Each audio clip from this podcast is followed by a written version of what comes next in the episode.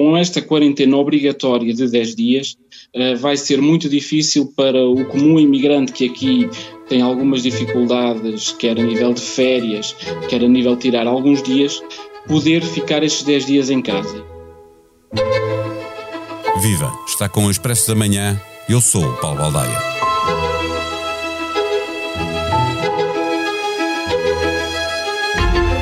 O Natal já não é quando um homem quer, passou a ser quando a Covid-19 permite.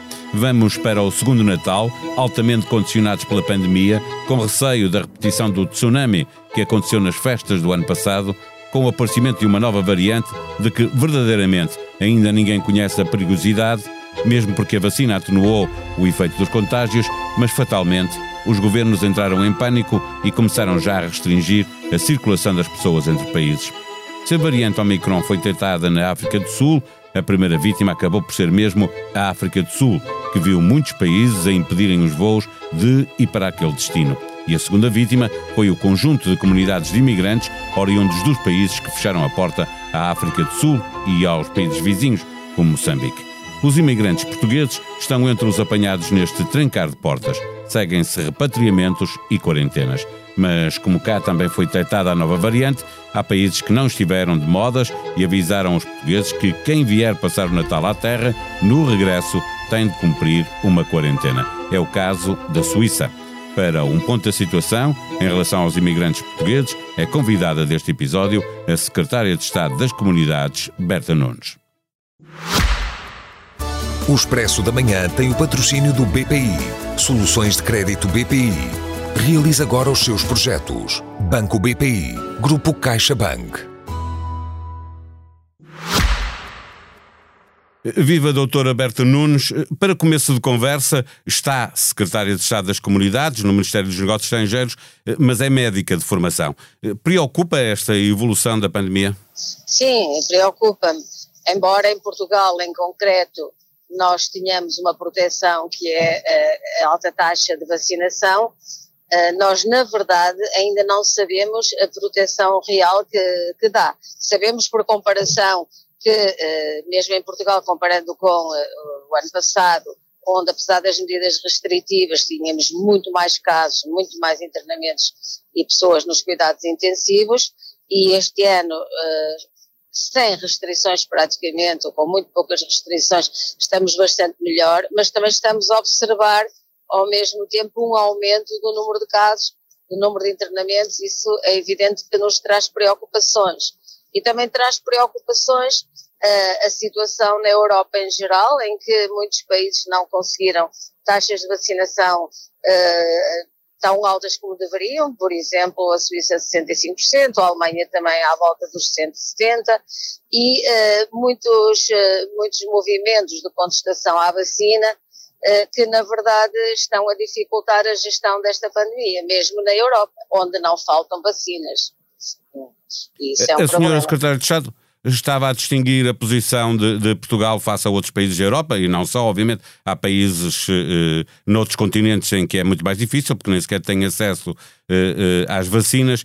A questão é que há uma diferença entre nós e eh, o resto do mundo, não, não todo, mas em grande parte. É isso que justifica todas estas medidas, estas novas restrições na circulação de, de, de pessoas. Eh, Portugal, por exemplo, que, que impediu voos para alguns países? Eh, no caso de Portugal, nós apenas impedimos voos para a África Austral, para a África do Sul e para os países vizinhos da África do Sul. E como só temos voos diretos eh, de Moçambique, que faz fronteira com a África do Sul, esse é, é um dos problemas que estamos a, a lidar com ele e a resolvê-lo com voos de repatriamento e, e voos humanitários eh, que estamos a organizar com a TAP, de forma a as pessoas poderem vir, uh, não só os portugueses que querem entrar em Portugal, como é que eles têm cá a sua residência, e também situações uh, humanitárias em que as pessoas precisam mesmo de vir para Portugal. Uh, nós não temos, na verdade, mais restrições que impliquem quarentena. Temos, de facto, uma restrição geral de obrigar a teste negativo e não só a certificado Covid da União Europeia, que era o que estávamos até agora a, a citar como válida para entrar em Portugal, se fosse por via aérea ou marítima ou terrestre, e agora adicionamos esta, esta nova, digamos, restrição que é ter um teste Covid negativo além uh, dos certificados vacinais, que na verdade, uh, por exemplo, o Brasil estava a voar já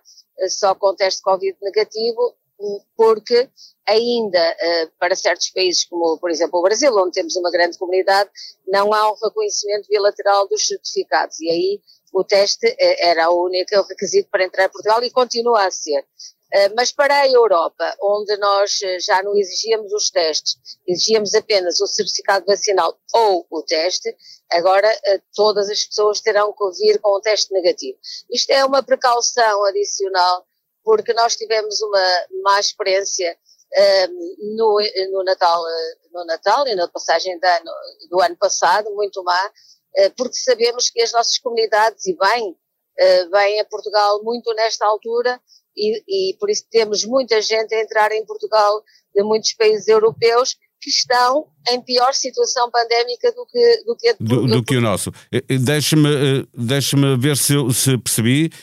Há uma dupla restrição, no sentido que as pessoas têm que ter o certificado digital, portanto, a vacinação, mas isso eh, eh, qualquer pessoa, venha de qualquer lado, para chegar a Portugal vai precisar de um teste também. No caso do, do, de quem está na África do Sul ou em Moçambique, eh, quem está na África do Sul pode apanhar um avião para, para Luanda e vir para, para Portugal, não terá que fazer quarentena, faz apenas... Tem, o, tem que fazer quarentena se tiver estado nos últimos 14 dias na África do Sul ou num país daqueles que têm o travel ban, que tem a, a restrição de viagens. Então quer dizer que quem vier de Moçambique também tem que ter uh, essa restrição de viagens. Tem. Isto aplica-se apenas a estes países. Sim. Não se aplica a nenhum país europeu. Não, exatamente. Aplica-se apenas aos países da África Austral por causa do surgimento uh, da nova variante Omicron, da qual não se conhece ainda uh, o suficiente para podermos ter medidas eventualmente até menos restritivas, porque tudo o que temos vindo a saber embora ainda seja cedo para ter certezas e, uh, por exemplo, ainda hoje a Task Force que está a estudar esta, esta variante nos Estados Unidos uh, disse que dentro de duas a quatro semanas poderiam ter já algumas certezas ou, ou, ou, certezas mesmo em relação à nova variante. E as certezas... Mas, no entretanto, o Natal passou-se, não é? Quando olhamos para, para, os, para os portugueses Sim. que estão na África do Sul, que Sim. estão em Moçambique, que estão nesses países, esses praticamente eh, podem esquecer vir passar o Natal uh, a Portugal, porque uh, a ter que fazer uma quarentena uh, não compensa vir, não é? Sim, mas muitos viriam de qualquer forma, estariam aqui mais tempo e vão vir. Nós, nesses dois voos de repatriamento que estamos já a organizar a partir de Moçambique, já estão praticamente cheios e vamos ter que organizar mais voos de repatriamento. Isso significa que as pessoas vão vir para Portugal, seja portugueses seja moçambicanos, seja outras nacionalidades que residam cá ou tenham os tais motivos humanitários. Eh, claro que têm todos de fazer a quarentena, mas têm que fazer o teste para entrar no avião, um, têm que claro. apresentar um teste negativo, têm que fazer um teste à chegada ao aeroporto de Lisboa e, independentemente de estar negativo ou positivo, têm todos que fazer quarentena. Se estiver positivo, é evidente. Há alguma forma de compensar uh, trabalhadores que, por exemplo, não possam traba uh, trabalhar nesses 15 dias uh, quando chegam a Portugal ou que, que, não conseguem regressar a tempo depois a Moçambique ou, ou África do Sul ou o que for?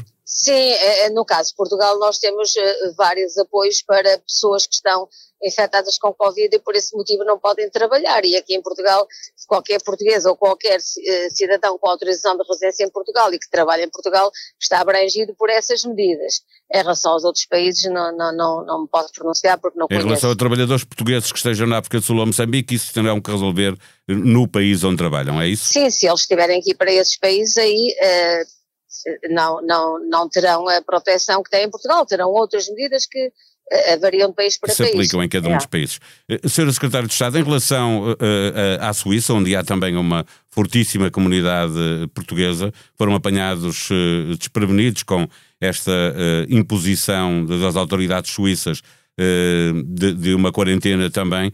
Portugal está a fazer alguma coisa para tentar mudar isso? Alguma forma de. Nós, nós estamos a acompanhar a situação, mas a situação é, é relativamente simples nós não estamos na lista vermelha por causa da nossa situação epidemiológica, porque a nossa situação epidemiológica é melhor do que a situação da Suíça. A Suíça tem uma população de 8 milhões e meio de habitantes, tem uma média nas últimas semanas de mais de 6 mil casos, que é o mais do dobro da média em Portugal. Por isso, a, nossa situação epidemiológica é melhor do que a da Suíça. No entanto, a Suíça colocou-nos nessa lista por causa de terem sido detectadas em Portugal os casos da variante Omicron, que foram os casos que são noticiados. Neste momento há mais um, que são já 14 casos, não é? Que tem a ver com o surto que, que toda a gente já ouviu falar uh, no futebol. Ora, é o simples facto de nós termos uh, detectado essa variante em Portugal uh, colocou-nos nessa lista, porque essa lista é uma lista que tem a ver com países onde foram detectadas esta, esta, neste caso esta variante, que é uma variante ainda de preocupação, enquanto não se conhecia mais sobre ela, é considerada uma variante de preocupação e é essa a razão porque a Suíça uh, nos colocou na lista, aliás, colocou-nos uh, depois de nós termos identificado essas situações e nessa lista já estavam muitos outros países onde tinham sido identificadas a, é onde tinha sido identificada a variante. O mesmo azar que aconteceu à África do Sul, porque quem identifica variantes está a fazer o seu trabalho e depois é penalizado. Isso é o que tem acontecido é muito verdade. aqui e, e connosco também, não é? É verdade. Uh, ao, ao, sinalizarmos. É verdade. Uh, tem, tem indicação de que, há, uh, que existam muitos imigrantes portugueses na Suíça que tenham já decidido que afinal não vêm passar o Natal com a família? havia muitos que queriam vir e agora nesta situação provavelmente não poderão vir e isso é realmente eh, muito lamentável e eu uh, solidarizo-me totalmente com, com os portugueses que se vão encontrar nesta situação, mas por outro lado uh, também compreendemos as razões da Suíça uh, porque a situação na Suíça está complicada, está difícil, a Suíça não conseguiu vacinar mais de 65% da população, ou seja, há uma resistência muito grande à vacina também na Suíça e por isso estão, não, só, não só estão com um número grande de casos, como estão com um aumento de casos eh, bastante uh, grande e por isso nos últimos dias. E por isso a Suíça está a tomar precauções adicionais que nós também tomamos em relação, a, e a Europa tomou de uma forma geral em relação à África do Sul e aos países vizinhos, mas que neste caso não tomamos, por exemplo, em relação a países europeus onde a variante já foi detectada, nós não tomamos esse tipo de medidas, nem nenhum país europeu tomou. A Suíça tomou, foi uma medida unilateral, mas que na verdade só se pode compreender porque eles estão com bastantes dificuldades no controle desta vaga pandémica. Para terminar esta conversa, regresso ao início da conversa à, à, médica Berta Nunes eh, para lhe perguntar. Eh, a Presidente da Comissão lançou a ideia, a título pessoal, obviamente não é a Comissão que tem que tomar essas decisões, eh, de que valia a pena discutir a obrigatoriedade das vacinas nestes casos. Como médica, obviamente que Portugal é um país à parte, porque nós não, não temos esse problema, mas de uma forma geral, Uh, Justifica-se fazer esta discussão na, na Europa? Bom, há, há, duas formas de tentar resolver esse problema, porque é um problema. Aliás, há várias formas. Uma delas é tentar combater os movimentos negacionistas de todas as formas com informação. Porque o que se passa hoje nas redes sociais são muitas uh, fake news, são muitas notícias falsas que circulam teorias da conspiração e todo esse tipo de, de questões que as próprias redes sociais têm uh, e os responsáveis das redes sociais têm que ajudar a combater com informação, evitando a divulgação desse tipo de, de, de notícias que são falsas. Isso é um, uma, uma área que tem que continuar a ser trabalhada uh, e é muito importante, porque é muito mais vale o convencimento e a informação do que outro tipo de medidas. Depois, há as medidas de uh, incentivo à vacinação e essas medidas podem ser medidas uh, tão básicas, até de uma certa maneira, como atribuir prémios a quem se vacina, como aconteceu, por exemplo, nos Estados Unidos, ou desincentivar as pessoas de, ou melhor, criar dificuldades às pessoas que não estão vacinadas no acesso a, a lugares públicos e coisas que as pessoas valorizam e necessitam de fazer e gostam de fazer. E então eh, criando esses obstáculos, as pessoas, de uma forma geral, o que se tem verificado é que procuram também eh, mais vacinar-se, porque dessas pessoas que resistem à vacinação, há aqueles que são ativistas e que são contra de uma forma ativa, e há aqueles que têm dúvidas, têm uma atitude que se deixam influenciar, mas que depois vão pesando e podem ser convencidos, é? exatamente.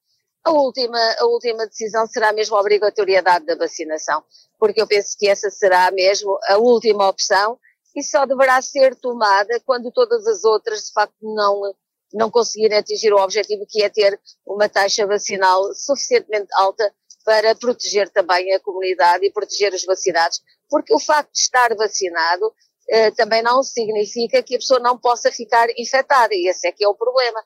Mas tem a, a, a, a probabilidade de infecção é muito menor, a probabilidade de doença grave é ainda menor, ainda bastante menor, ou seja, é, é, há realmente uma proteção uh, em relação a, a, ter a infecção, mas é uma proteção menor do que, por exemplo, a proteção contra a, a doença grave. Isso é importante. Mas, na verdade, as pessoas vacinadas têm algum risco. Têm risco muito menor, mas têm algum risco. E estão a ser uh, postas, de uma certa maneira, em risco por as pessoas que não se vacinam e isso também tem que ser considerado, porque não, aqui às vezes o argumento é a liberdade individual e eu faço aquilo que quero. Uh, como se dizia depois. Acabam de começar dos outros, não é? é exato, sempre, é sempre essa questão da liberdade. No 25 de Abril eu ouvi isso muitas vezes. A, a nossa liberdade tem como limite uh, aquilo que é o interesse da comunidade em termos uh, genéricos e a liberdade dos outros, porque na verdade, por exemplo, na Áustria, as medidas de confinamento foram necessárias. Numa primeira fase eh, foram medidas que foram tomadas em relação aos não vacinados, mas depois tiveram que tomar medidas para todos, porque não conseguiam controlar o aumento de casos. E então as pessoas vacinadas estão a ser penalizadas por decisões das outras. E então aí tem que se ponderar se de facto a obrigatoriedade eh, se pode colocar em cima da mesa, mas como eu disse, na minha opinião, deve ser mesmo a, eh, a última solução. E, e quando for necessário, isso terá que ser ponderado. Na fronteira, os espanhóis dizem não passa nada e os portugueses concordam porque passa tudo, pelo menos entre Tui e Valença. O movimento na Ponte Centenária sobre o Rio Minho é tranquilo, mas contínuo. Por aqui, este é um dia como os outros, comenta um elemento da Guarda Civil Espanhola. A polícia portuguesa não anda por ali. Para ler em expresso.pt, reportagem de Margarida Cardoso e Rui Duarte Silva. Escolha da palavra do ano em votação desde o 1 de dezembro até ao final do mês. E entre as 10 finalistas está a palavra podcast, um termo que ganhou popularidade entre os portugueses com a multiplicação dos novos conteúdos difundidos neste formato. Por nós, a palavra do ano é mesmo podcast. Seguem-se por ordem alfabética as outras nove: apagão, bazuca, criptomoeda, mobilidade, moratória, orçamento, resiliência, teletrabalho. Este podcast teve cuidados técnicos de João Martins. Voltamos amanhã. Tenham bom dia. Até lá.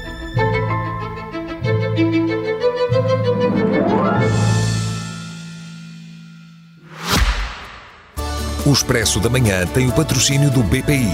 Soluções de crédito BPI. Realize agora os seus projetos. Banco BPI. Grupo CaixaBank.